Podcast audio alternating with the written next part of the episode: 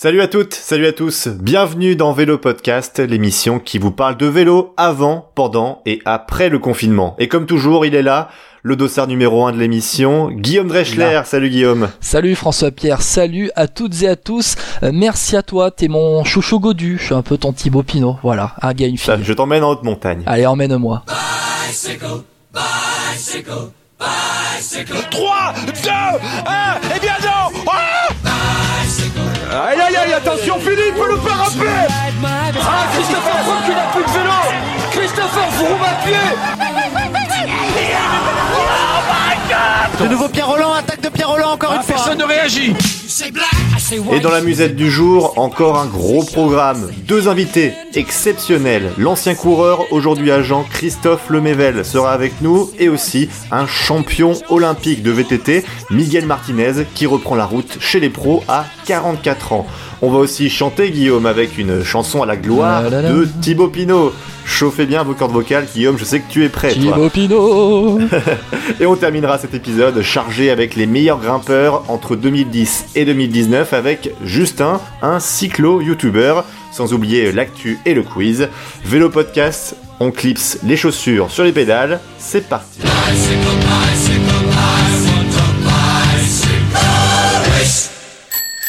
On commence avec euh, l'actu de la quinzaine et une bonne nouvelle Guillaume pour le cyclisme français. La Fédération française de cyclisme a annoncé qu'elle autorise avec effet immédiat la reprise des compétitions du calendrier amateur, toutes disciplines et toutes catégories confondues. Et toi ça te plaît pas trop hein? Alors, ça me plaît parce que c'est la reprise, voilà, ça y est, c'est reparti, mais je trouve ça un peu hypocrite si tu me laisses euh, dire ce mot parce que en fait tous les organisateurs ont annulé pratiquement toutes les courses pour euh, le mois de juin et euh, le mois de juillet ont même reporté début août notamment pour le Grand Prix d'Avail Limousine fin juillet et au final on leur dit ah ben non finalement c'est bon vous pouvez organiser vos courses. Alors bah voilà toutes les courses sont annulées mais vous pouvez les organiser quand même.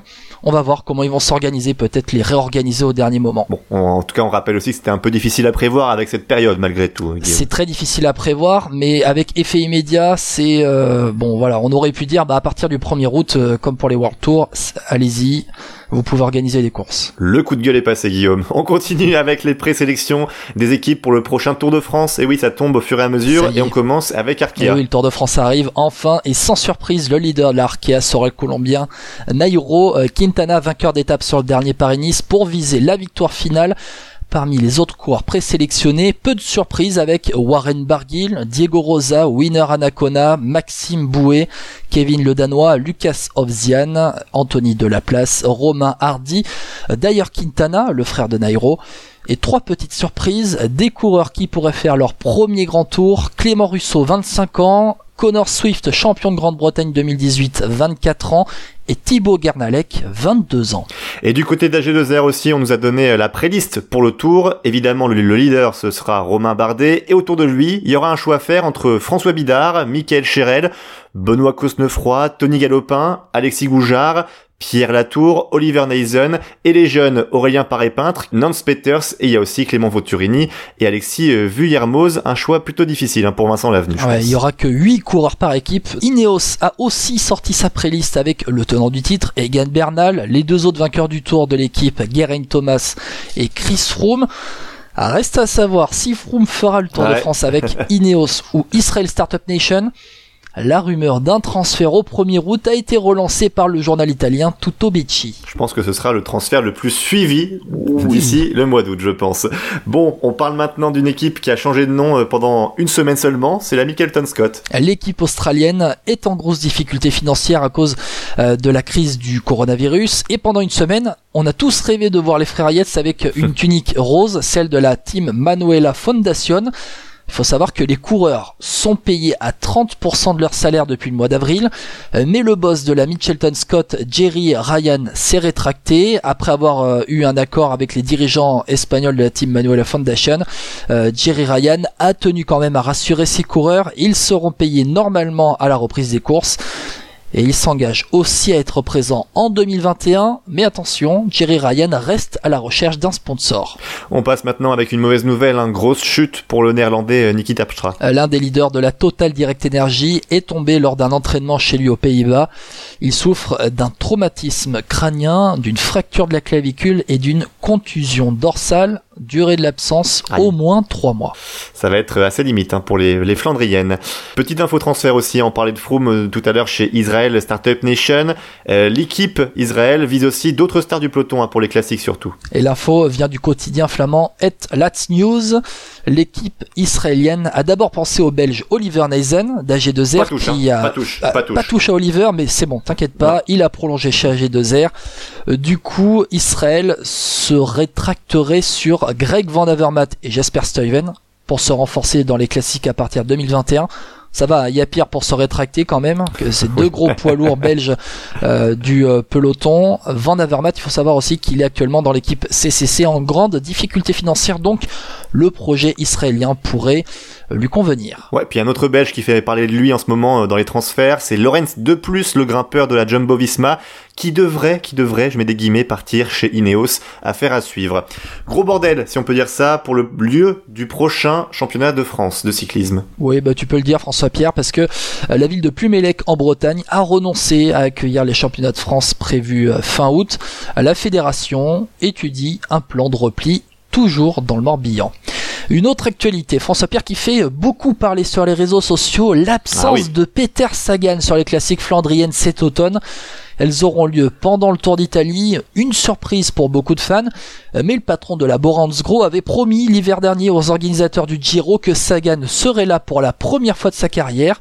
Mais pour toi, c'est une décision qui ne te plaît pas du tout, mais pas du tout. Pas du tout, j'étais en colère quand j'ai lu ça, Guillaume. C'est mon coup de gueule parce que Peter Sagan, c'est un coureur de classique. Il peut marquer l'histoire de son sport via ces courses-là, Paris-Roubaix, Tour des Flandres, Game à la limite, mais de faire le Giro à cette période-là, quel intérêt ça a pour lui? Il a déjà remporté euh, le maillot de meilleur sprinter sur le Tour de France.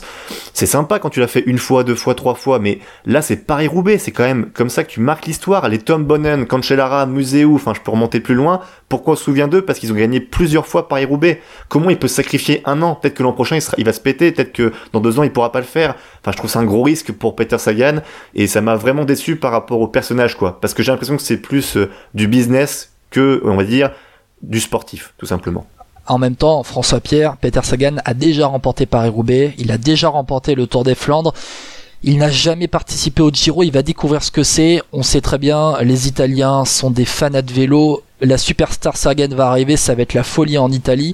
Il avait Oui, déjà mais- promis avant, avant qu'il y ait cette crise, hein, euh, il avait quand même promis avant la crise aux organisateurs qu'il serait là. Et puis, ben, la Boransgro, ils ont aussi besoin de, de rayonnement. Et les grands tours, pour Ah, la sûr. Boransgro, ça fait peut-être, euh, il y a peut-être un peu plus de visibilité euh, au Giro que lors des Flandriennes. Alors on verra bien, mais on sait très bien que l'économie du cyclisme repose sur la visibilité lors des courses, voilà, et non pas sur euh, les possibles résultats lors de Flandriennes. C'est que du business. Que du business. On le rappelle quand même, François Pierre. Le Tour des Flandres aura lieu le 18 octobre et Paris-Roubaix le 25. Le Giro débutera le 3 octobre pour se finir le 25. Ah,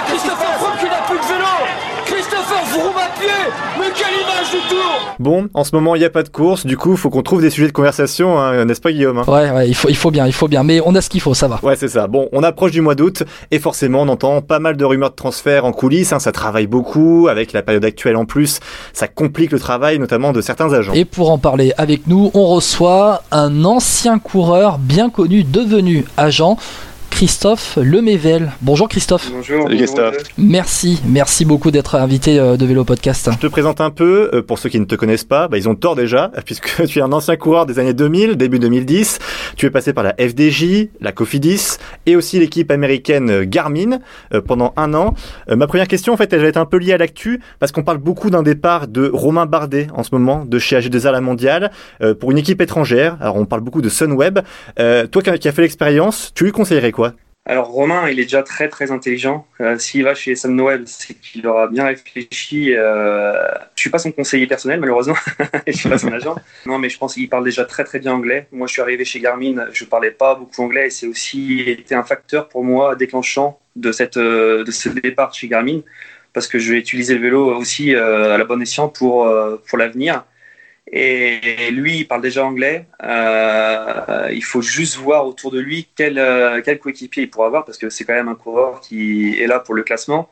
Donc, euh, donc voilà, je pense qu'il sait ce qu'il va faire. S'il quitte bien sûr son équipe actuelle, l'adaptation, ça va. C'est vrai qu'il sort. Il n'a pas fait une autre équipe que G2R pour l'instant. Mm. Euh, ça va lui faire sûrement un petit peu bizarre à la, au début. Il aura plus ses, ses, petits copains français toujours qui vont être à côté de lui. Euh, il va se retrouver sûrement avec des coureurs peut-être un petit peu plus mercenaires. Euh, donc voilà, je pense que dans tous les cas, il va s'adapter. Je sais que s'il part là-bas, ce sera mûrement réfléchi. Ça voudrait dire qu'il aura fini un cycle euh, dans son équipe actuelle. Et, euh, et je pense s'il part, ce sera réellement pour pour rebondir euh, après l'année euh, l'année dernière. Comment on devient agent dans le cyclisme? Parce qu'on connaît bien les agents dans le football, tout ça, ce milieu un peu, euh, voilà, il y a un peu de requin comme on appelle. dans le cyclisme, comment ça se passe quand on a un ancien coureur notamment? Raconte-nous un peu. Non, mais c'est pareil. Hein. On a, ah bon? pour être agent, pour être okay, agent dans le football et pour être agent dans le cyclisme, c'est exactement pareil. On doit, on doit passer à peu près les mêmes diplômes le diplôme de base déjà. Euh, et après, bien sûr, on se lance vers la FFC, vers, vers autrement la Fédération de football et après euh, l'instance internationale. Justement, j'étais tout à l'heure au téléphone avec le président de la commission des agents de football de la Ligue française. C'est un ami à moi. On a un petit peu discuté justement du milieu euh, dans le football. Pour moi, on n'est pas dans le même secteur d'activité. Euh, nous, on accompagne énormément les joueurs. On est là vraiment pour les accompagner. Les agents dans le football, on sait l'argent qui, qui draine dans le football. Le cyclisme, franchement, pour l'instant, je trouve que les agents euh, travaillent relativement correctement. On travaille différemment tous. Euh, et justement, c'est ça aussi qui fait notre différence en tant qu'agent. Et le coureur peut choisir, euh, je pense, tranquillement. Euh, juste pour les négociations de transfert. Alors, c'est assez curieux parce que le cyclisme, c'est un peu un monde qu'on ne connaît pas au niveau des transferts, parce qu'on souvent dit un coureur part en fin de contrat là ou quoi, mais ce travail il se fait vraiment en amont, non, Christophe? Parce qu'il y a une différence, enfin faut le dire quand même, c'est que on voit très peu de, de transferts entre équipes. Il faut attendre que le coureur arrive à la fin de son contrat pour qu'il signe dans une autre équipe. Alors qu'en football, les, ben, le montant des transferts, c'est aussi euh, le nombre de d'années euh, qui restent sur le contrat euh, du joueur. Par exemple, je sais pas si Ronaldo part, on rachète ses deux dernières années de contrat pour pour le faire venir. Alors c'est vrai qu'en, qu'en vélo, réellement entre guillemets, on n'a pas de transfert. Il y en a peut-être un qui va se faire là que j'ai pu voir sur sur les sites, mais réellement on n'a pas de beaucoup de transferts. Il y a eu Juan Denis qui était parti de, de chez Garmin à l'époque pour aller euh, chez BMC en cours de contrat. Donc ça, c'est un transfert, mais il y en a très très peu. Et, et c'est un petit peu, je pense, différent dans le football. On n'a pas justement cette... Euh, les agents dans le football, justement, voilà, il y a un, il y a un truc, c'est que eux, ils, ils touchent la commission d'agent euh, pour le contrat du coureur, mais ils touchent aussi un, une commission qui est souvent plus grosse par rapport aux indemnités de transfert. Nous, on n'a pas ça dans le vélo. C'est très très peu commun. Même, euh, même je pense qu'il n'y a pas, il eu d'indemnité de transfert quand il est parti euh, d'une équipe à l'autre. L'équipe a accepté en aval avec la BMC. Après, le coureur a accepté cet échange et ça s'est fait entre guillemets bien et entre copains. Parle-nous un peu de ce futur marché des transferts qui arrive. Il euh, y a le coronavirus qui est passé par là. Clairement, il y aura des équipes qui vont laisser pas mal de coureurs sur le carreau sans citer vraiment de clients, comment ça se passe pour toi en tant qu'agent en ce moment? Bah Moi, en fait, euh, pour moi, je touche du bois. Euh, ça se passe relativement bien.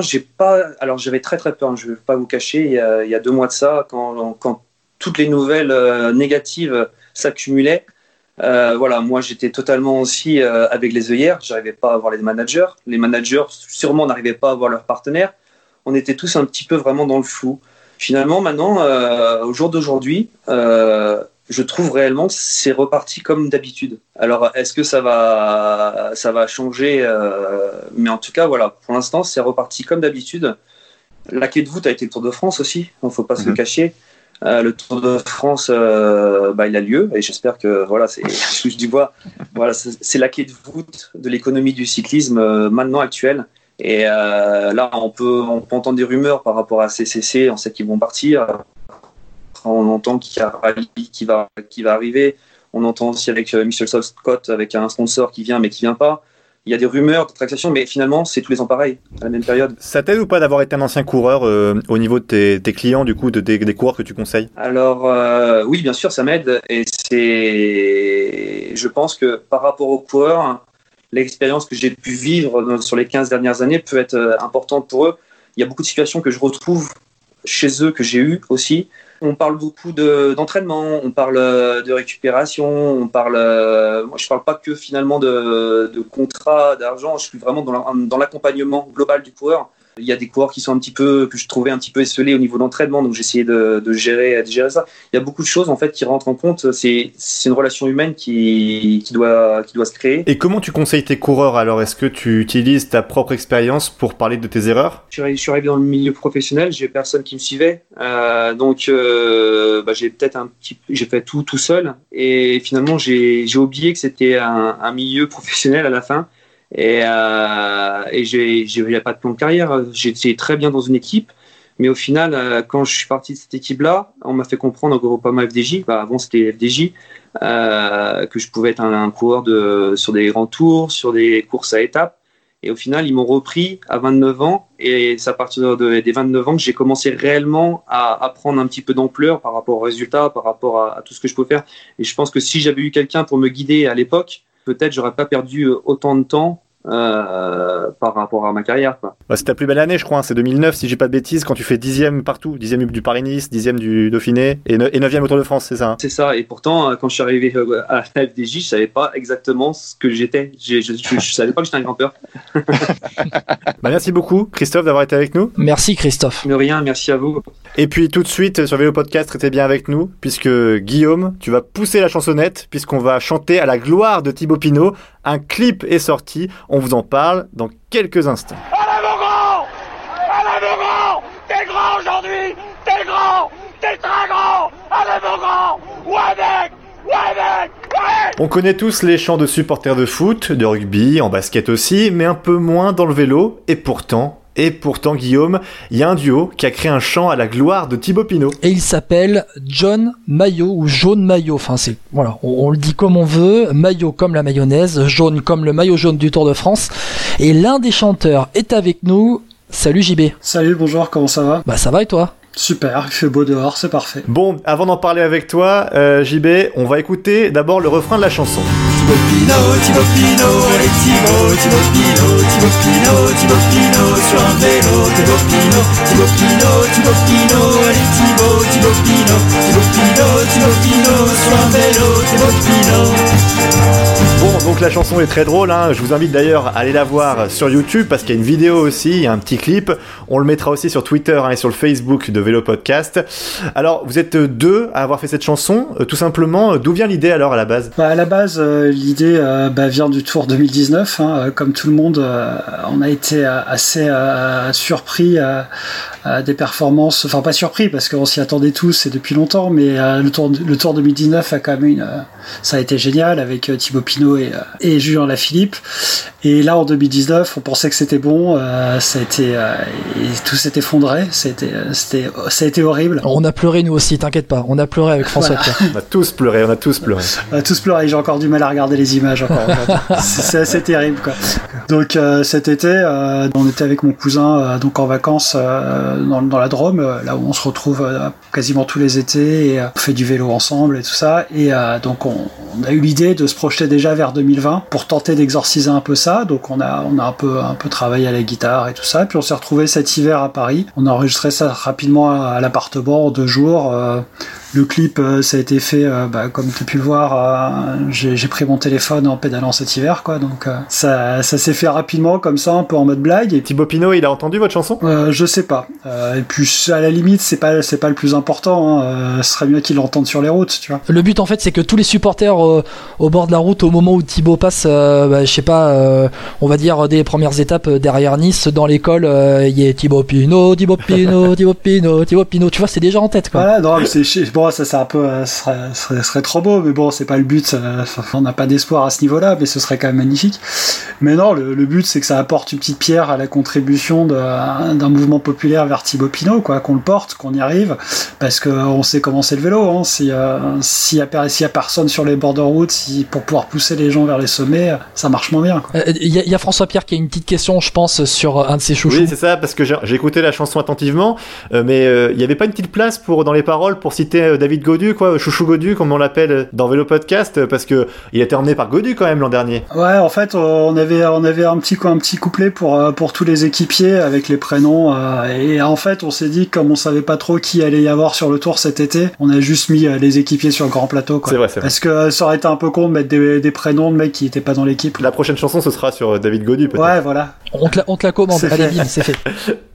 Est-ce que c'est un peu compliqué de lancer un chant dans le vélo ou est-ce que c'est vraiment plutôt un délire personnel Parce que euh, l'idée c'est quoi? C'est que comme tu disais, une, un, une- un chant c'est rarement repris au bord des routes en- dans le cyclisme. Ouais, c'est rarement repris, ça existe pas en fait. hein. Euh, Enfin, je pas, il y, a, y a pas mal de, de groupes qui ont fait des chansons sur le vélo. Enfin, les, les plus connus, c'est les Vampas, quoi. Les passent, bien sûr. Mais euh, voilà, j'ai jamais vu quelqu'un euh, chanter Jalabert quand j'étais gamin sur euh, sur le bord de la route, quoi. Virenque aussi. Après, il faut dire, enfin, franchement, il faut dire, les gars, que le peloton, il passe très rapidement devant nous. Autant dans un stade, tu fais un chant, euh, ça peut être euh, repris, euh, ça peut être repris pendant 90 minutes, à peu près. Autant il faut que tu chantes pendant deux secondes très fort euh, quand le peloton va passer devant toi. Donc euh, bon, c'est ça explique aussi Ouais, ça. mais c'est pas forcément pour le peloton. Quand t'es sur le bord de la route en montagne, ça chambre. euh, Enfin, tu vois, t'as des groupes comme ça, ça boit des bières, ça chambre en face, ça lance des chants. euh. Donc euh, non, il y a, il y a- y a quand même un peu d'animation Ouais. musicale hein, sur le Tour de France. C'est pas, c'est pas hyper présent, mais ça existe un peu. Quoi. Alors juste, alors si Thibaut Pinot remporte le Tour de France 2020, il y a une chanson de prévue aussi ou pas? Ouais, on fera la même avec Merci Thibaut, quoi. Merci Thibaut, merci Thibaut, merci Thibaut, merci Thibaut. Tu vois, elle est déjà faite. Ouais, elle est déjà faite. Voilà. Bon, merci beaucoup, merci beaucoup JB. Merci. Euh, du coup, on le rappelle hein, pour la chanson, pour l'écouter, il faut le faire sur YouTube en tapant Thibaut Pinot. Alors attention, une écriture particulière, c'est T I-B-O pour Thibaut et Pinot P-I-N-O. Voilà, comme ça c'est dit. Et puis bah bon courage et puis pour la suite et puis on, on se retrouve du coup euh, le 20 septembre si je me trompe pas euh, sur les Champs-Élysées alors. Voilà, on sera tous sur les champs. Aïe aïe aïe, attention Philippe, le parapluie On a parlé transfert en début de ce podcast. On va maintenant parler d'un transfert un peu particulier, celui d'un coureur de 44 ans, ancien champion olympique de VTT, professionnel sur route dans les années 2000 et qui a retrouvé un contrat dans une équipe continentale en cette fin d'année 2020. Euh, Guillaume, on accueille. Miguel Martinez, bonjour Miguel. Bonjour, bonjour à tous. Bon, comment ça va? Oh ben bien, euh, en pleine forme. Autrement, je pense que euh, j'aurais pas signé le contrat pour revenir dans le monde professionnel, quoi. Donc, euh, si je signe, c'est pas pour rien, quoi. C'est pas pour faire la figuration. On le rappelle, Miguel, tu as signé un contrat de 6 mois renouvelable avec l'équipe Amoré Vita Prodir. C'est une euh, structure lettonne, il me semble. Letton, voilà, qui est géré par la famille Fanini, qui est une famille euh, de légendes euh, qui ont créé une des premières équipes professionnelles à l'époque, qui sont de Lucca, en Italie. Raconte-nous comment ça s'est passé ce retour, comment bah, comment tu, tu redeviens professionnel là à 44 ans pour la fin 2020 avec euh, pourquoi pas un contrat en 2021 aussi? Eh bien, pour euh, obtenir un contrat, euh, ça s'est fait, on va dire, euh, avec beaucoup de chance. Euh, j'ai appelé le team Amorevita qui m'ont dit ah salut comment ça va? Ah bah tiens bah t'appelles pour ton fils je fais non ah bah t'appelles pour ton frère Euh, non plus. Ah t'appelles pour toi? Bah oui. Il y a eu un blanc. Ah ouais bon d'accord euh, mais euh, tu fais encore du vélo tout Euh, on a vu que t'étais champion de France marathon il me dit l'année passée euh, il y a deux ans En VTT, ouais. en VTT, je dis oui, donc euh, oui, ben j'aimerais euh, continuer de au moins encore une année ou me mettre à l'essai quoi. J'ai dit c'est, euh, je vous le dis carrément, c'est pas une question d'argent, mais une question vraiment d'envie quoi. Parce qu'on le rappelle, tu as couru dans cette structure Amoré Vita lors de ta dernière année pro sur route en 2008. En 2008, où j'avais remporté une étape au Tour de Beauce, dans l'étape de montagne euh, avec le Mont Mégantic, Au Canada, ouais. ma première et dernière victoire chez les pros. Et après, ben, je devais passer dans l'équipe Agritubel. Et euh, finalement, ben, c'était Christophe Moreau qui n'a pas voulu de moi dans l'équipe, a priori. Parce qu'il est, lui, il a intégré l'équipe en 2009. Et il a dit non, on veut pas de deux grimpeurs, euh, je sais pas, peut-être en termes d'image. Et, euh, et normalement, ça devait être fait, quoi. Et euh, je me suis retrouvé complètement à la rue. Et puis après, bon, j'ai mis mon CV à, toutes les équipes pro. Et puis j'ai eu aucune nouvelle. Donc euh, après, ben, c'était fin de l'histoire, quoi. Et du coup là, ben, après l'effet de surprise, euh, ils t'ont dit quoi? Bah, ils m'ont dit, écoute, euh, on va y réfléchir. Dis-nous un peu ce que tu as fait en 2019. Du coup, j'aurais montré tout ce que je faisais comme entraînement. Ils m'ont demandé aussi euh, tout ce que mes tests de VO2 max, où c'en était, de l'année passée. Si j'étais capable d'en faire encore un maintenant pour voir aussi l'évolution, comment j'avais évolué.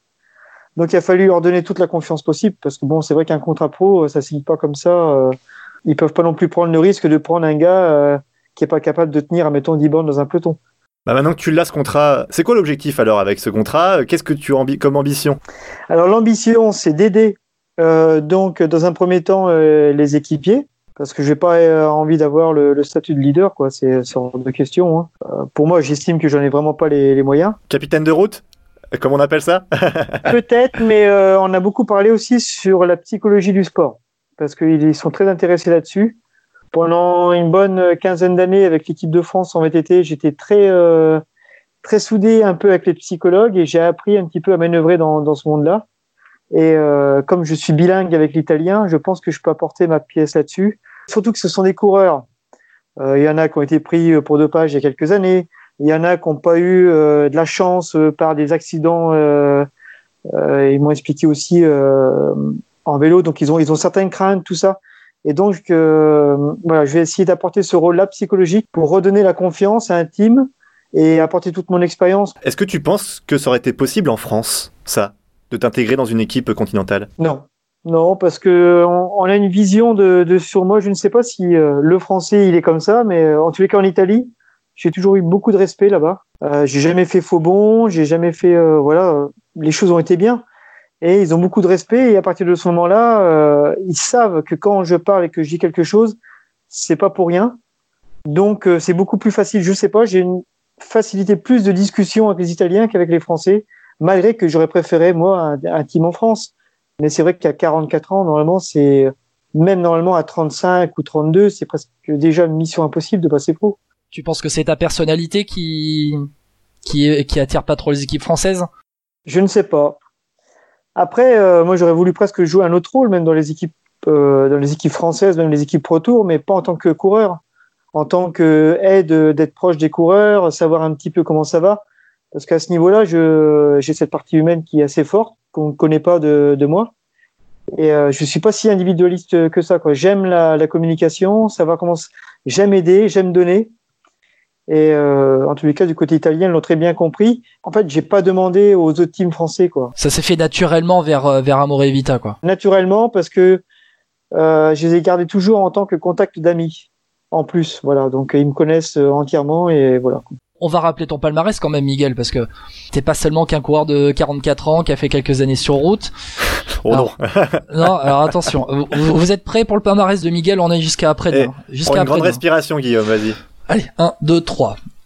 Spécialiste de VTT, champion olympique en 2000 à Sydney, après une médaille de bronze à Atlanta en 96, champion du monde, champion d'Europe, double vainqueur du classement général de la Coupe du Monde de VTT, triple vainqueur du Rock d'Azur, une course qui compte quand même hein, dans, dans le monde du VTT, mais c'est aussi deux fois médaillé sur les championnats de France de cyclocross et professionnel sur route à la Mapei Quick Step en 2002, à la Fonac en 2003 et chez Amore Vita en 2008. On rappelle quand même que tu as fait 44e du Tour de France en 2002 lors de ton année chez Mapei Quickstep avec une huitième place sur une étape aussi. Oui. Bon, dis-nous Miguel, en quoi le coureur d'aujourd'hui est différent du coureur qui a été pro, qui a été euh, au sommet du cyclisme euh, français en VTT, en cyclocross et puis euh, performance sur route au début des années 2000 En quoi il est différent? Bah en fait, moi je suis quelqu'un qui aime le vélo en général.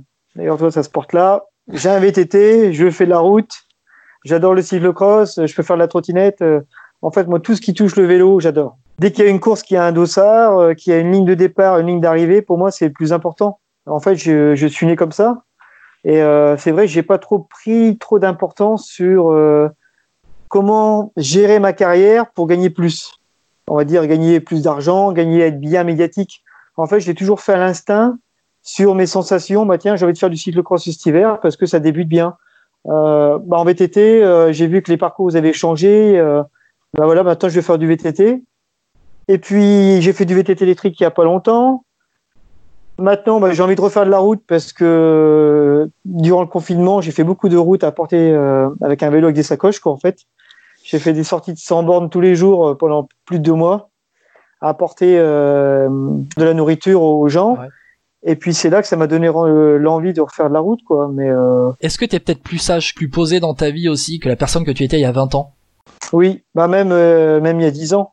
Parce qu'en fait, quand j'avais repris la, la, compétition sur route en 2008, euh, je le dis ouvertement, j'étais bourré de problèmes. quoi. J'avais euh, mon divorce, j'avais des problèmes, financiers bah, liés au divorce, mes enfants que j'avais du mal à voir. essayé de me faire une nouvelle vie sur la Côte d'Azur, mais j'étais pas bien entouré. Et c'est vrai que j'étais pas du tout serein, pas du tout. Et il a fallu que je fasse pratiquement le tour entre l'Italie, l'Amérique, le Canada, euh, un peu partout pour me retrouver finalement bah, chez moi, dans mes racines, en Bourgogne, où j'ai acheté une vieille maison que j'ai retapée pendant les trois dernières années, un ancien presbytère, parce que je suis assez croyant. J'ai un fils qui est venu avec moi, qui a aussi la passion pour le vélo à 100%, Lenny, qui réussit très bien d'ailleurs. Tous les deux, on fait du vélo, on s'entraîne, on s'alimente pareil, on se parle des sensations qu'on a et euh, je suis pas embêté quoi en fait. C'est bien là une de mes premières années où j'étais comme ça, on va dire, c'était peut-être en 2000 quand j'étais en Italie où j'étais vraiment dans la maison du coureur, je faisais tout pour euh, pour être coureur. Et après, pendant le mariage, ben, c'était un peu plus difficile parce que j'avais pas envie de louper non aussi euh, ma vie familiale, donc euh, essayé de, de, trouver la balance, mais seulement ben, j'arrivais j'arrivais pas à trouver quoi. Donc des fois j'étais capable de gagner une course puis après de de pas être performant après. Et euh, si je redemandais une, euh, un contrat à l'heure actuelle, c'est parce que je suis à 100% coureur, je me sens capable où je n'ai plus de problème en fait. Ma vie, elle, elle, tourne bien. Je me dis que si je réussis pas, c'est pas grave. Euh, J'irai faire autre chose. J'ai euh, j'ai vécu des moments tellement durs avant que finalement maintenant je prends la vie du bon côté quoi. Mais vraiment à 100%. Il y a rien qui me qui me chagrine ou quoi que ce soit quoi. J'ai fait ma bulle quoi. C'est une très belle histoire, tu vas pouvoir boucler la boucle. C'est c'est un peu ça, tu tu t'offres euh, bah tu t'offres un allez, une fin de carrière comme tu aurais pu rêver finalement. Oui, bah oui, ce que je voulais finir sur la route en fait depuis euh, depuis 2000, ce que je voulais faire c'était une, une autre carrière sur route comme l'a fait Cadel Evans, Jean-Christophe mmh. Perrault, tout ça, je voulais faire pareil.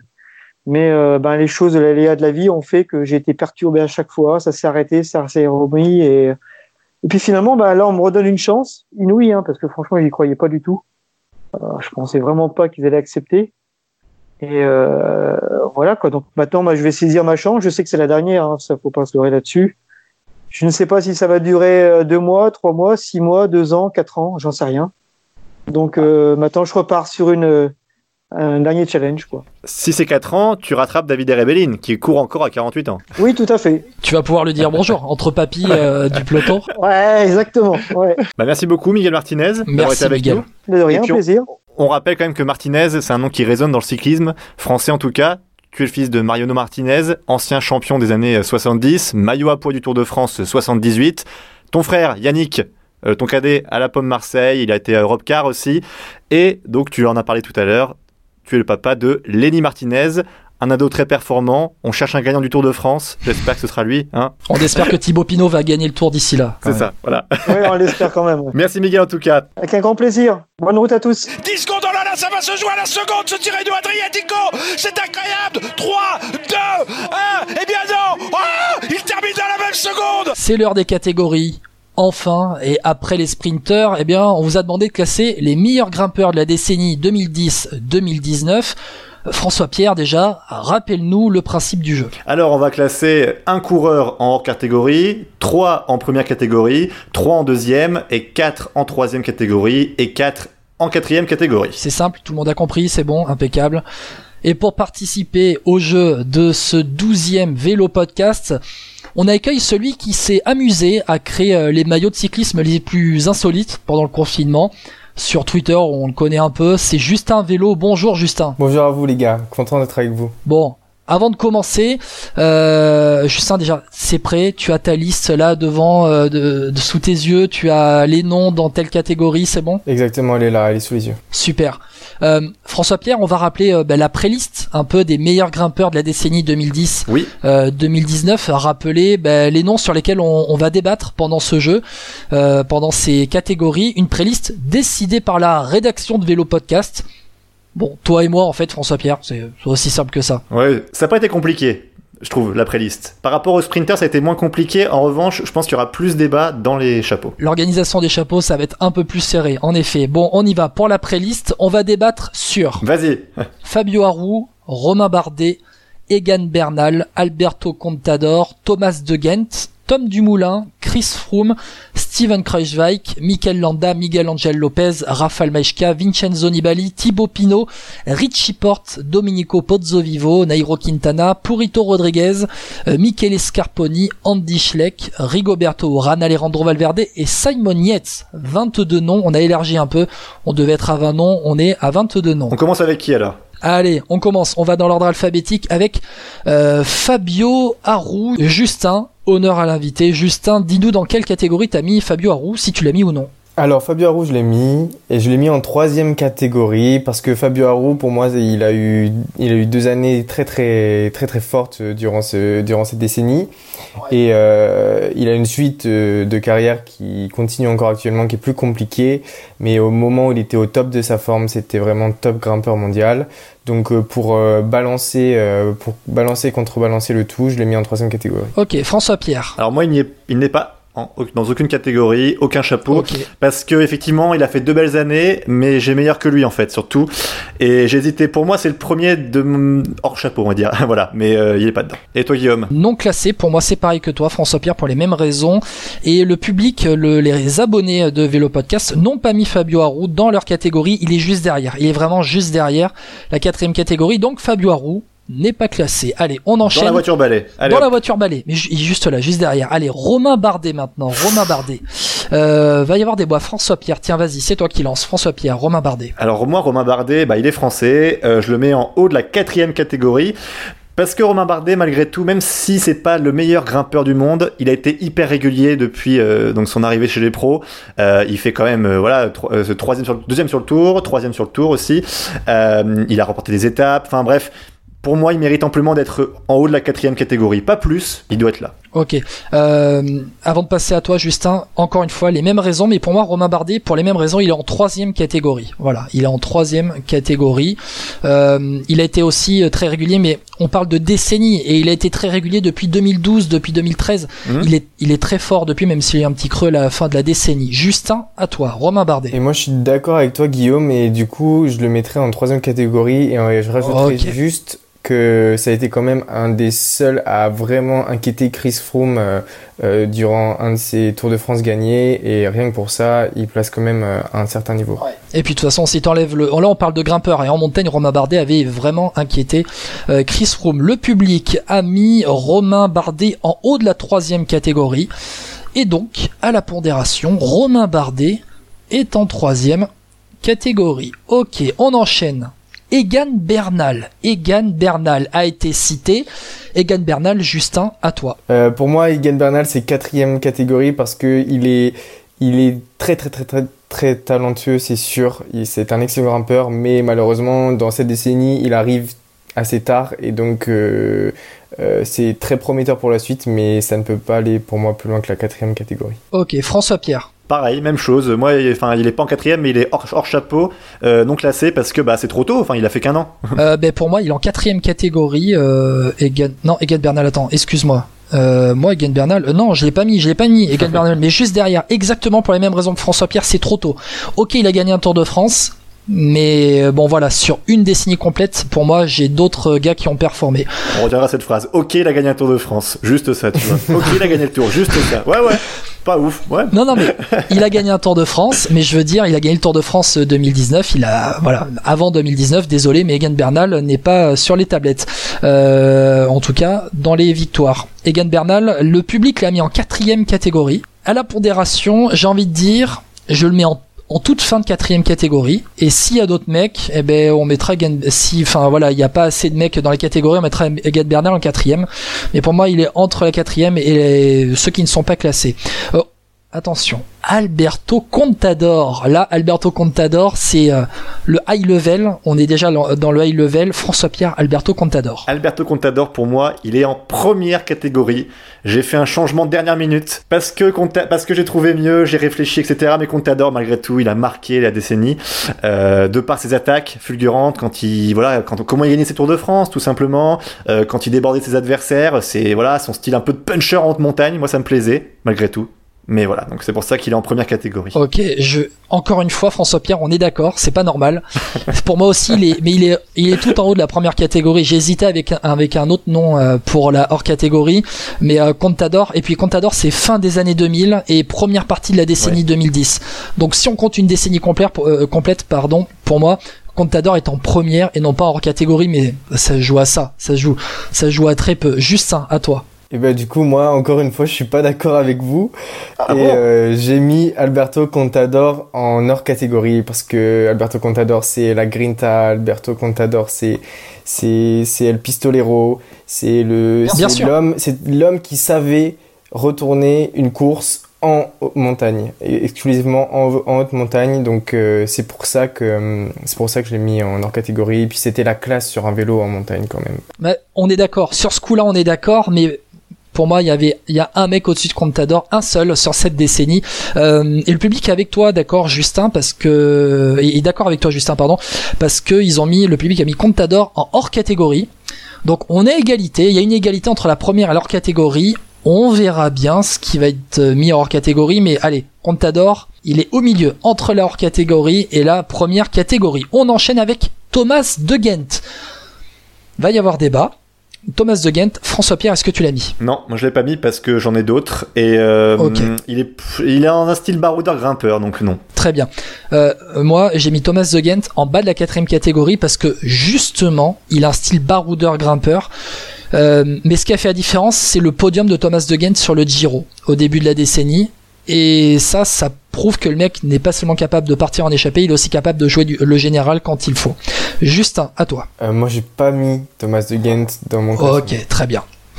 Et le public, et le public, et ben le public n'a pas mis euh, Thomas de Ghent. Je regarde le classement de Thomas de Ghent dans les votes euh, du public. Il y en a un qui l'a Euh, c'est Guillaume. il y en a un, bah, c'est à peu près ça. Non, Voilà. non, non, mais personne, même personne l'a Ah cité dans le public. Voilà, c'est pour ça que je le trouvais pas. Mais je trouvais que c'était bien de, de mettre Thomas de Ghent aussi. Allez, Thomas de Ghent, ciao. Euh, Tom Dumoulin, tiens, tiens, il y a débat sur Tom Dumoulin. Euh, je vais dire d'abord les votes du public. Tom Dumoulin est en troisième catégorie. François Pierre, à toi. Bah, je pense que ceux qui écoutent Vélo Podcast euh, savent ce que je pense. Donc, euh, Dumoulin, pour moi, c'est à part euh, sucer les roues et puis suivre euh, le mec en face de lui, il fait pas grand chose en grimpette et il me. Tu ne l'aimes pas. Je l'aime pas et puis j'aime pas son style et voilà. Donc, euh, moi, je l'ai mis en dehors parce que pour tout ce qu'il représente, en fait. Voilà.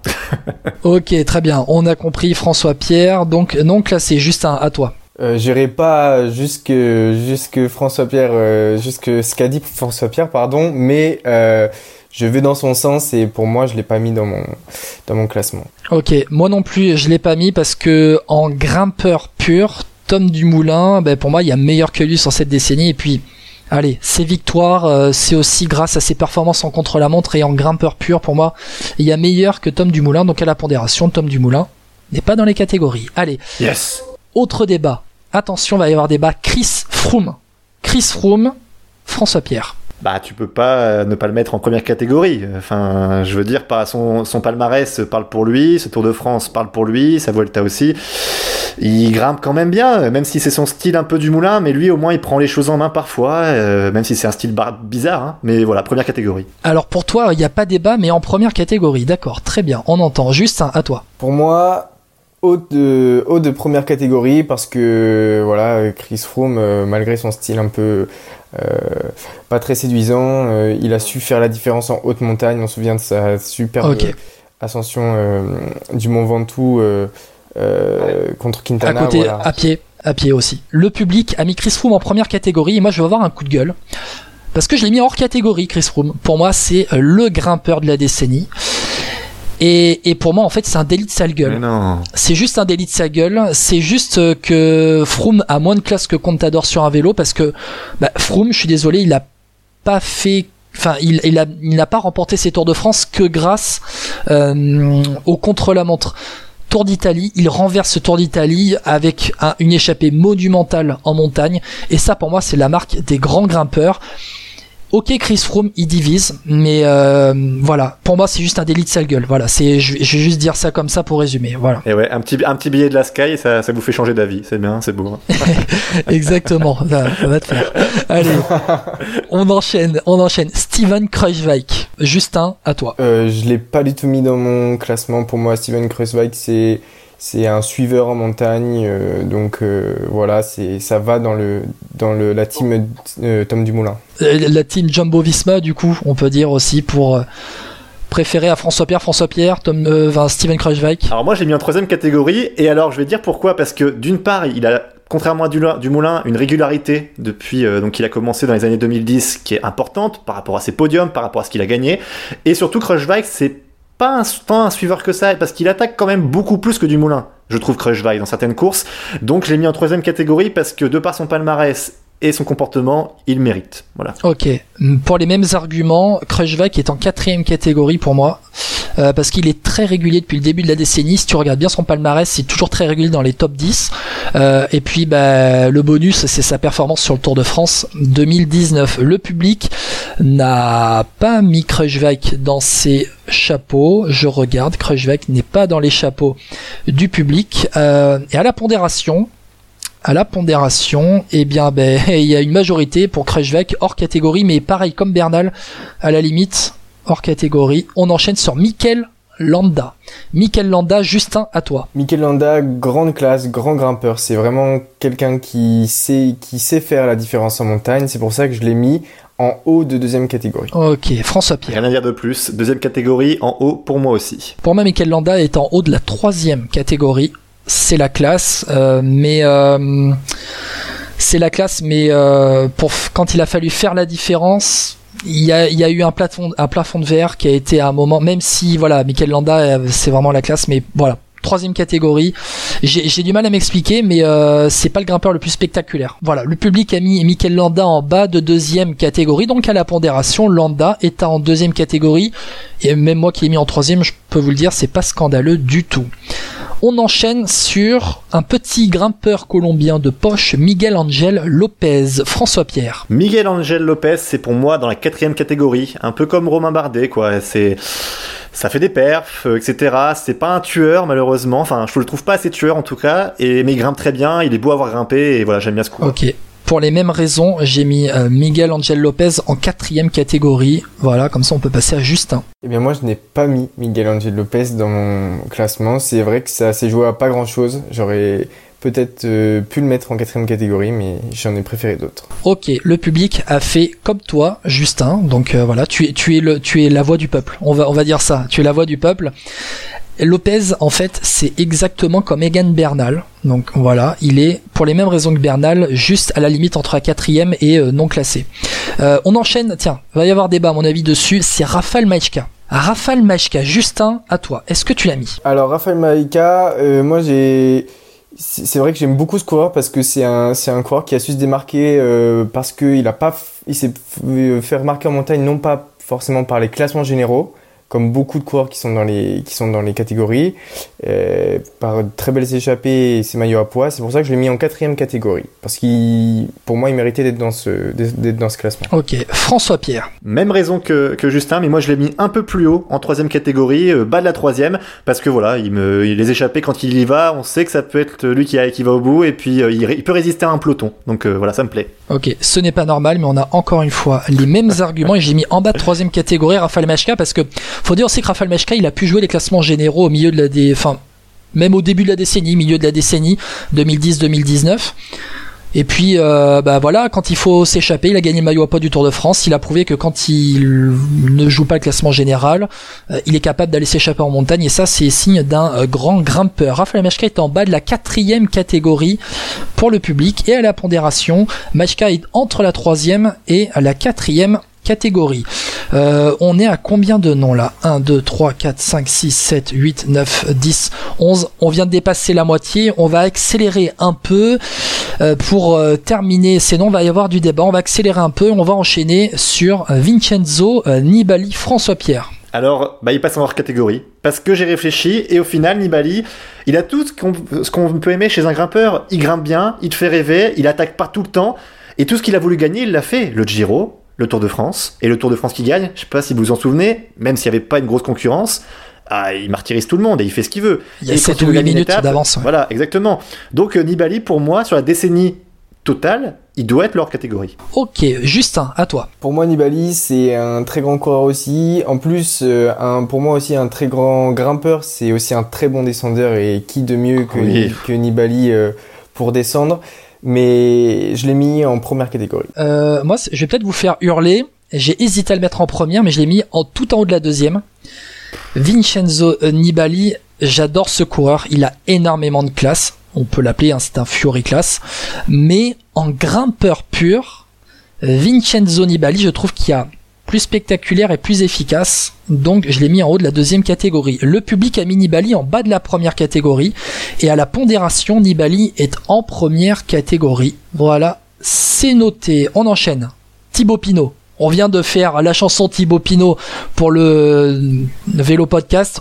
Allez, Thibaut Pinot, on le met en quelle catégorie, Justin Thibaut Pinot, euh, j'avoue, le côté un peu fanboy euh, m'a fait le mettre en deuxième catégorie. Voilà, j'en dirai pas plus. Allez, François Pierre. Pareil, euh, Thibaut Pinot, deuxième catégorie. Mais je vais préciser une chose, c'est que au meilleur de sa forme, il a pas été, ça n'a pas été souvent le cas pour lui, il mérite amplement la deuxième catégorie. Exactement pareil. Et puis Thibaut Pinot est capable de s'échapper, est capable de jouer le classement général sur des courses d'une semaine, sur des grands tours. Depuis le début de la décennie, première victoire pour Porrentruy, c'est ça, en Suisse 2012, si je me trompe pas. Ouais. Voilà. Bon, Bravo. ça classe, ça classe un grimpeur. Thibaut Pinot, c'est pas parce qu'il est français que je dis ça, mais euh, deuxième euh, catégorie, le public a mis Thibaut Pinot en deuxième catégorie. C'est clair et net. Pinot est en deuxième catégorie. Impeccable. Allez, on enchaîne avec Richie Porte. François Pierre, je t'entends rigoler à toi. Non merci. Ok, allez, Justin, à toi. Moi, je l'ai mis en quatrième catégorie parce que pour moi, c'est un coureur très malchanceux, mais il a été présent sur toute la décennie et euh, je suis persuadé qu'il aurait eu un autre palmarès avec un peu plus de réussite. Ok. Euh, Richie Porte, pour moi, quatrième catégorie, très performant sur les courses d'une semaine, malchanceux sur les grands tours. Il aurait mérité mieux dans sa carrière et le public a mis Richie Porte juste derrière la quatrième catégorie. Ça s'est joué à très peu. Donc à la pondération, eh bien, il va être avec Bernal, Kruijswijk, Lopez, voilà, juste derrière la quatrième catégorie. Pour l'instant, on n'a pas grand monde dans cette quatrième catégorie. Il va falloir départager tout à l'heure. Allez, Pozzo Vivo, Domenico Pozzo Vivo, on enchaîne. Alors moi, je vais le dire très rapidement, Pozzo Vivo n'est pas dans mes catégories. Donc comme ça, on peut passer réalité, à Justin. Je vais te suivre très rapidement. Pozzo Vivo n'est pas dans mes catégories non plus. Allez, je sais que François Pierre, t'es fan de Pozzo Vivo. À toi. Mais oui, c'est inc- c'est incroyable. Le, c'était le remplaçant de John Gadret à l'âge de la mondiale.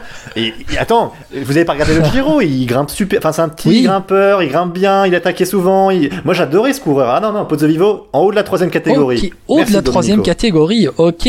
Euh, bah, ça tombe bien parce que bah, en fait t'es tout seul. Donc le public, le public ne l'a pas mis, le public l'a cité quelques fois, mais il est dans la 36e place à peu près dans le classement des votes euh, du public. Donc Pozzo Vivo, c'est sûr et certain, il est dehors. Nairo Quintana. Nairo Quintana, je vais commencer pour dire que Nairo Quintana, il est en première catégorie pour moi parce que c'est euh, la définition même de la classe en grimpeur. Pour moi, Nairo Quintana, il a été assez malchanceux, il a pu gagner des grands tours. Pour moi, c'est un grimpeur pur. On enchaîne avec Justin. D'accord avec toi. euh, je j'en ajouterai pas plus. euh, Quintana en première catégorie aussi. François Pierre. La même chose pour moi. Première catégorie et c'est amplement Ok. mérité. Le public a mis aussi Quintana en première catégorie. C'est le genre de coureur où il n'y a pas trop de débat dessus quand même. C'est la classe incarnée et on espère aussi, bon, il va pas terminer devant Thibaut Pinot au Tour de France, mais on espère pour lui qu'il va faire un bon résultat pour l'Arkea Samsic. Purito, Purito, Purito, Joaquin Rodriguez. Justin, à toi. Moi, Porito, c'est un coureur que j'aimais beaucoup, beaucoup, beaucoup. Je suis tellement déçu qu'il ait jamais pu remporter un grand tour dans sa carrière, même s'il en a remporté très belles. Et pour ça, je l'ai mis en bas de troisième catégorie. Ouh, je te trouve un peu sévère moi pour Purito. Euh, je te, François Pierre, je te donne la parole après, mais pour moi Purito c'est le bas de la première catégorie.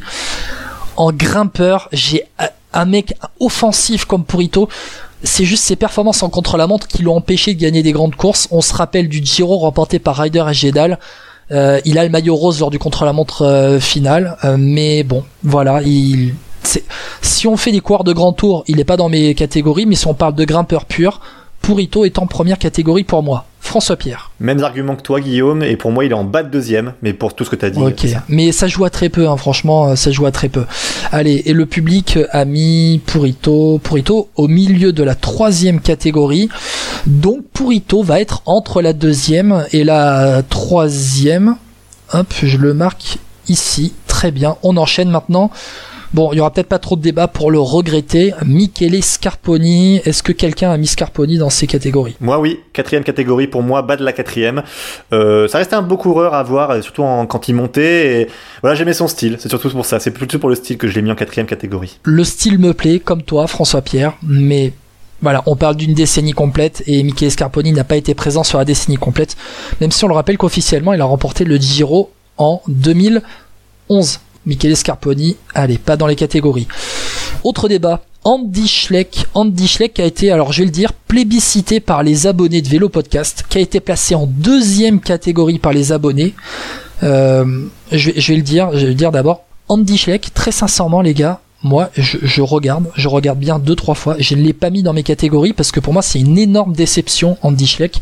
Ok, il était spectaculaire en, en grimpeur, mais c'est fin des années 2000, début des années 2010 et c'est pas sur la décennie entière mais trop irrégulier, puis fin de carrière en autre boudin. Enfin, franchement, euh, voilà, je comprends pas. Allez, on enchaîne. François Pierre. Oui, bah, t'as un peu tout résumé. Hein, c'est que c'est pas vraiment un coureur de la décennie, c'est plutôt un coureur fin de fin 2000.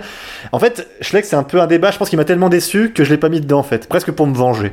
voilà. Ouais, un peu pareil, pas pour la vengeance, parce que je suis pas aussi, euh, je suis pas aussi euh, tordu que toi, François Pierre. Mais voilà, allez, Justin, à toi. Alors moi, Andy Schleck, je l'ai mis euh, comme le public.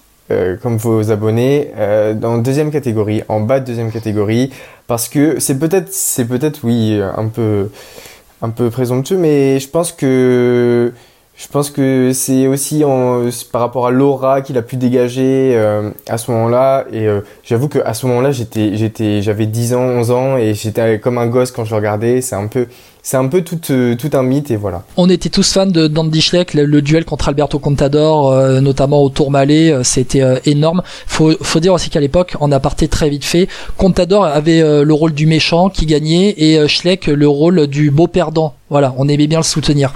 À, à la pondération, Andy Schleck va être...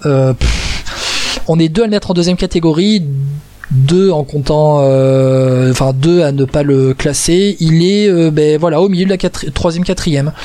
Andy Schleck voilà avec Rafal Maïchka. On y va avec Rigoberto Uran Justin. Non. Ok alors ok Justin François Pierre vous n'avez pas mis Uran oui. Non. Ok bon ça va y aller très vite parce que non plus je moi non plus je l'ai pas mis et le public l'a mis en bas de la quatrième. Rigoberto au revoir. Alejandro Valverde messieurs. Justin à toi pour moi, c'est début de troisième euh, catégorie parce que pour toute sa longévité, c'est vraiment le coureur par excellence qui a fait toute la décennie et euh, qui a été présent à presque tous les rendez-vous qu'il avait cochés. C'est vraiment la classe incroyable. Exactement pour les mêmes raisons que toi Justin, je l'ai mis en deuxième catégorie, j'ai même hésité à le mettre en première mais j'ai changé au dernier moment. Mais finalement Valverde pour moi c'est de la deuxième catégorie en grimpeur le plafond de verre à 2000, le plafond de verre pardon à 2000 mètres d'altitude. Allez, un peu gênant pour moi aussi, en grimpeur pur. François Pierre. Ouais, troisième catégorie et même raison que Justin. Très bien. Valverde est en troisième aussi pour les auditeurs. Donc Valverde est en troisième catégorie à la pondération. Dernier nom de cette euh, liste des 22 grimpeurs de la décennie 2010-2019, Simon Yates. Simon Yates, Justin. Alors pour moi c'est c'est quatrième catégorie parce que en montagne euh, j'ai deux j'ai deux courses qui qui me font penser à lui c'est le Giro où il est en rose et où il craque totalement en montagne et la Volta qui gagne donc c'est deux antagonistes alors je le je le mets parce qu'il mérite sa place mais en quatrième catégorie. Ok François Pierre. Ouais, les arguments, j'allais avoir les mêmes que, que Justin. Je rajouterais juste que en termes de, de, grimpeur pur, quand il monte, il essaie toujours d'attaquer aussi. Il va, envoyer. je trouve qu'il a ce côté de combattant qui me plaît quand je vois Simon Yates courir. Tu l'as mis en, en quoi? À quatrième catégorie, pardon. Ok. Euh, moi, je vais retenir le. Alors, ok, le Giro euh, qu'il perd, euh, où il craque le dernier week-end, comme Pinot, ça pouvait être rédhibitoire. Mais le style Yates me plaît beaucoup. J'adore, j'adore ce coureur, j'adore ce grimpeur.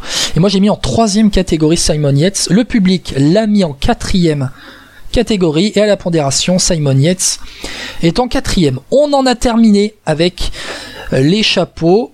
On va faire le bilan. Contador hors catégorie, Froome Nibali Quintana en première catégorie, Pino, Landa et Purito Rodriguez en deuxième catégorie. En troisième, Bardet, Valverde, Machka et Andy Schleck. Quatrième catégorie, Simon Yates, Egan Bernal, Miguel Angel Lopez.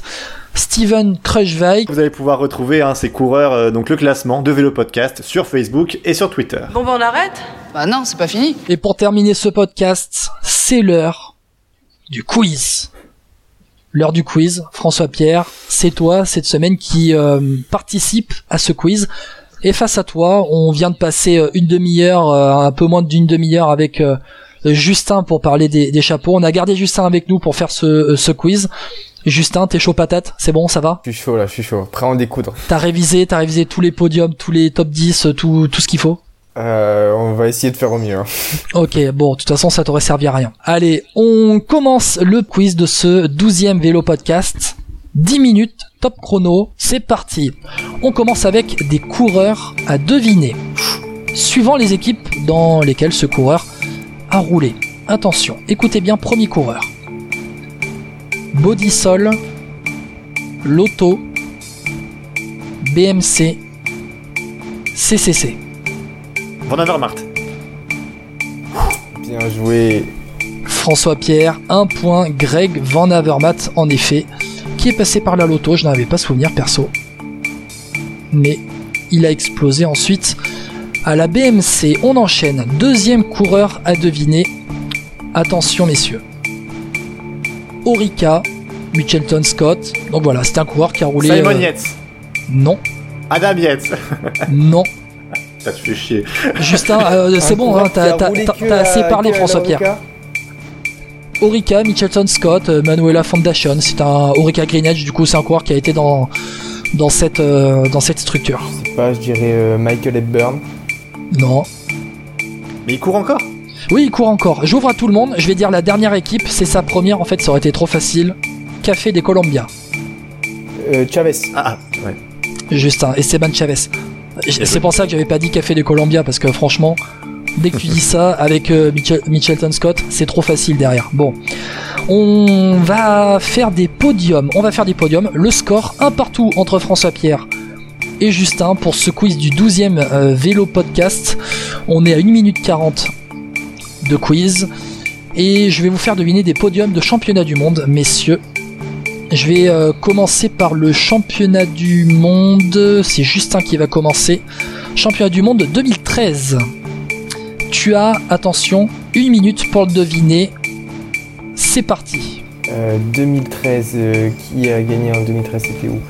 Euh, Est-ce que tu, est-ce que tu peux me donner la ville ou pas? Euh, J'ai pas la ville comme ça sous les yeux. Désolé, c'est 2013. C'est l'année qui compte. C'est pas la ville. Peter Sagan, il était pas encore champion du monde. Il n'est pas sur le podium. Katowski, Non. C'est l'année d'avant. euh, euh, Rui Costa, Rui Costa, champion du monde. Joaquim Rodriguez, Exactement. Alejandro Valverde. Bravo, voilà. Une fois que t'avais le vainqueur, t'avais ce qu'il fallait derrière. Donc c'est un point par coureur deviné. Ça te fait 1, 2 et 3. 4 à 1 pour toi. Euh, Justin, mais si François Pierre devine le podium de cette prochaine course, il revient à égalité. François Pierre, c'est tout simple. Le podium du dernier championnat du monde en 2019, c'est parti. Bah, c'est Pedersen. Mats Pedersen. Ah putain, après, j'ai plus le podium. Euh, Eh ouais, ah putain, merde. c'est chaud, hein. C'est T'as voulu être sympa avec moi Non, mais t'as voulu être sympa avec moi en plus. Il y a pas un belge. Van Avermaet, il est pas sur le podium encore? Non, Non, je confonds avec les JO. Ah putain, Pedersen. on est à 15 secondes. Hmm. Ah, ça, va me revenir, j'espère. Ah. En Allez, plus, c'est des coureurs connus, c'est ça le pire. Ah, si, Oui. il y a Ulissi, non? Non, il n'y a pas Diego Ah non, Ulissi. pas là, ça. Euh, On est à 30 secondes, je te donne les nationalités. Euh, un Italien et un Suisse. Ah, c'est Kung Non, pas Kung. Stephen Kung est troisième Ah bon de ce Ah championnat du monde. Je Et, me oui. rappelle plus, tu vois. Et, l'italien, le deuxième Nibali. Ah, Nibali. Euh, Qu'est-ce qu'il a pu faire un italien là? Ulissi. Oh putain, j'ai pas vu l'italien. Un coureur qui a été champion d'Europe. Allez, j'aide. Oh. Viviani? Non. Ah bon? Euh, Champion d'Europe quand? Il était champion d'Europe. 5 secondes, allez, ah, donne, donne un euh, Italien là. Un Italien, pff, je sais pas, Colbrelli Non. Top, c'était Matteo Trentin. Ah oui, oui, ah oui, ah bah oui, je suis On est d'accord, il a été Ah, champion oui. d'Europe. Hein. Oui, oui, Oui, tout à fait. Oui, tout à fait. Voilà, vous m'avez fait Oh là douter. là. Bon. Allez. On a un point, un point sur le score. Après 4 minutes de quiz, 4 à 3 pour Justin qui a fait la différence grâce au podium. C'est toujours bien de donner un petit silence pour, euh, pour avoir un peu de suspense. Tu vois. Allez, on enchaîne avec un autre coureur à deviner. tiens, tiens, un coureur à deviner. Attention, attention, attention. Ce coureur est passé par Maxbo Bianchi, Columbia, Sky, MTN, Dimension Data, NTT. Michael Rogers? Ah non, non, Non. je croyais pas en disant. Justin, t'as une idée? Ah, je l'ai, c'est bon. Je peux le dire ou pas Euh, il est passé par Columbia. Ouais. Euh, Ah, je l'ai, putain, fait chier. Je peux pas le dire, Guillaume Euh, bah, si tu l'as, vas-y, t'as le droit à deux Boissenagan maximum. Ouais, Edvald Boassenagan. Eh oui. ah, Edvald. sur l'équipe colombienne, j'étais pas sur l'HTC Columbia. Ah, si, si, Ah oui, c'était ouais, j'ai dit Columbia, c'était HTC. Ouais, Ah, ouais, ouais. Columbia, l'équipe Col- Ah non, mais je crois que ça devient HTC après ou je sais plus. Mais oui, c'est c'est Columbia euh, oui, oui, qui pour moi était une pépite du cyclisme un peu gâchée par son passage chez Sky. Le point revient François Pierre et François Pierre égalise 4 partout, ça ne m'arrange pas pour les enchères puisqu'on passe tout de suite aux enchères. Euh, qui va mener euh, l'enchère? Ben, C'est Justin qui va mener l'enchère, puisque c'est euh, l'invité. Les championnats de France, on en a parlé au début du podcast, les championnats de France euh, ne se dérouleront pas à Plumélec. Ça va se dérouler dans un autre endroit, on verra bien. Je vais vous demander tout simplement les champions de France entre 2005 et 2018. 2019, on sait que c'est Warren Barguil. Donc je vais vous demander de me trouver les 12 champions de France différents entre 2005 et 2018. C'est une enchère et c'est euh, Justin qui mène l'enchère. Combien de noms tu peux donner, euh, Justin? Je vais t'enfiler 7. Ouh, Ouh, François Pierre, est-ce que t'en as 8 Ah, là, je sais pas, attends, je suis en train de compter, donc j'ai même pas eu le temps de dire. attends, je vais compter combien j'en ai. Je, je peux- je peux me permettre. Alors, attends. On rappelle, on va rappeler la, la règle. C'est-à-dire que tu vas donner tes noms. Si tu te trompes, c'est un point en moins. Donc si par exemple tu m'en donnes 3 qui sont bons et au quatrième tu as faux, 3 moins 1, tu ne marques que 2 points. Donc faut, faut que tu sois sûr de toi, Justin. Attention, 7, hein, c'est ça Ouais, ouais, ouais. Ouais. Ok, vas-y, vas-y, parce François que là, j'en ai pas sept- j'en ai pas 7 en tête, donc je vais pas faire Ok, de c'est une temps. bonne tactique de la part de François Pierre qui va laisser Non, Justin mais- peut-être se tromper. On ne sait pas. Je suis pas on ne sait pas. Il a- il a l'air sûr. quand même. Il a l'air sûr de lui. On y va, Justin. Alors, Trôné, Boigny. Ah, Attends, attends, attends. Steven Troné, 2015. C'est bon, on enchaîne. Nasser Boigny. Nasser Boigny, 2012. On enchaîne. Arnaud Desmar. Arnaud Desmar, bien sûr, Arnaud Desmar qui a été deux fois champion de France, 2014 au Futuroscope et 2017. Arthur Vichot. Arthur Vichot qui a été champion de France deux fois aussi en 2013 et en 2016. 2016 c'était à Vesoul. Nicolas Vaugondi. Euh, Nicolas Vaugondi, bien joué, 2008. Thomas Vauclair. Thomas Vauclair, 2010. Euh, Dimitri Champion. Dimitri Ah, Champion en 2009, bien joué Justin. Ça fait 7 là, mais. Ah ouais. 1, 2, 3, 4, 5, 5, 6, euh, 7. Ouais, ouais. tu as la main, tu as le choix de. Tu as le choix de passer ton tour pour le huitième nom ou d'enchaîner. Sylvain Chavanel. Bah oui, c'est Varchavanel 2011. Allez, on enchaîne. Euh, da, da, da, da, da. François Pierre, ça sent mauvais. hein. Anthony Roux. Ah, ah, putain, je l'avais aussi, ouais. Ah, j'en- bah, en fait, j'en avais beaucoup, mais. Le problème, c'est que c'est après, t'avais la main.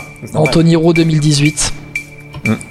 Bien joué. Est-ce que t'en as d'autres Allez, t'en manque Et entre 3. Quand et quand les dates Alors, tu as eu Vaugondi 2008, champion 2009, Vauclair 2010. Alors, on parle des champions de France. Hein. Euh, Chavanel 2011, Boigny 2012, Vichot 2013-2016, Desmar 2014-2017, Troné 2015, Anthony Roux 2018. Il te manque 2005, 2006 et 2007. Euh, Didier Rousse. Non. Didier Rousse, c'est avant. Ah, C'est juste avant. Un point en moins. François Pierre, tu récupères la main. Il y a pas Fedrigo Pierrick Fedrigo en 2005. Bien joué, François Pierre. bien joué. Je crois qu'il y a Christophe Moreau. Christophe Moreau 2007. Bien joué, mon grand.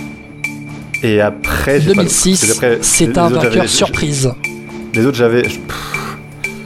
Ah, qui a pris je- sa retraite. 2006, il te manque. Ouais, là, je l'ai pas. J'avais j'avais les autres aussi, hein, genre champion, trôné. t'as- Tu me, tu un, un nordiste en plus. Allez, on... On va passer dans un tour où, euh, si vous vous trompez, vous ne perdez pas de points. Donc c'est du coup pour un seul nom. C'est en Goulevent, non? Ah, attends, non, c'est pas Ah. lui. Justin, à toi. En Une, tenta- une tentative. C'est une surprise, hein, faut vraiment aller chercher loin. Ah bon? Ah. Euh, non, Calzati, il a pas été champion de France. Allez, c'est pas cette année-là. euh, s'il a été- Non, il a pas été champion, mais voilà. François Pierre, est-ce que tu as un nom à tenter? Non, non, bah, j'avais dit Engoulevent. Donc... Non, bah tente, tente un quand même. Euh, bah, euh, je sais pas, euh, Portal Non, bon, regrettez Nicolas Portal, non. Vous l'aurez pas, messieurs, c'était Florent Brard. Ok. Ah, purée, j'ai hésité. Oh non, sans déconner. Oh putain, je, ah, je me suis dit que non. Je t'accorde un Oh, demi-point, François Pierre Ah, c'est horrible. Non, mais en vrai, en plus, je t'allais dire Brard, j'ai dit c'est pas possible. Non, c'était avant. Et oh, je suis trop bête. Ah, ok, bon, bah, c'est pas grave. Bon, Trop bête. allez, on est à 10 minutes tout pile. 10 minutes tout pile, c'est fini. Bon, François Pierre, c'est Justin qui a mené l'enchère. Euh, Déjà, est-ce Ouais, que, ouais. tu, est-ce, est-ce que tu en aurais donné 7 dans un premier temps? Ouais, je pense que en fait euh, avec ce que j'avais en plus, ouais, j'en avais 5 qu'il avait lui et j'avais les deux là, donc je- mais j'aurais dû tenter, mais après. Parce que j'avais Federico, j'avais Champion, Trôné, j'avais Desmar Boigny aussi, euh, j'avais Roux aussi parce que avec PCM je le sais, et puis bah les deux autres quoi, Federico, Moreau. Mais bon, c'est pas Bon. grave, hein, j'aurais dû prendre Dés- la main. Désolé. Désolé, François Pierre, mais bon. Va y avoir une vengeance, à mon avis, dans le, dans le vélo show. Euh, Pas de souci. dans pas longtemps, Justin va revenir, François Pierre va vouloir se venger. Mais on retient, on retient la victoire Bravo. donc de Justin dans ce quiz. C'était rapide, c'est 10 Merci. minutes, on le rappelle. Euh, le score final, alors que je compte 12 à 6, voilà. Bon, mais Justin, merci beaucoup d'être venu dans le 12e vélo podcast. T'as participé vous, au quiz et au jeu, aux catégories, c'était, c'était chouette. Bah, merci à vous, c'était cool et au plaisir de, de, de revenir euh, pour, euh, pour euh, ce que vous voulez. c'était vraiment bien. On retient. Merci beaucoup, plaisir. François Pierre, c'était franchement un, un joli podcast encore. On a eu du Ouais. champion olympique, du top 10 de Tour de France, on a eu des, des catégories, des, du chan- une chanson sur Thibaut Pinot. Enfin, ouais, qu'est-ce que tu veux dire plus, François Pierre? Bah ça va être compliqué de faire mieux pour le prochain, mais, mais on va essayer, c'est promis. Bon, Guillaume, merci à toi en tout cas pour ce quiz, même si j'ai perdu. Et puis bon, on se retrouve la prochaine fois, hein, Guillaume, dans 15 jours. Au plaisir. Rendez-vous, allez, début juillet, on aurait dû participer au Tour de France, mais on va se venger. Il y aura vélo podcast, c'est pas grave. Allez, salut à tous.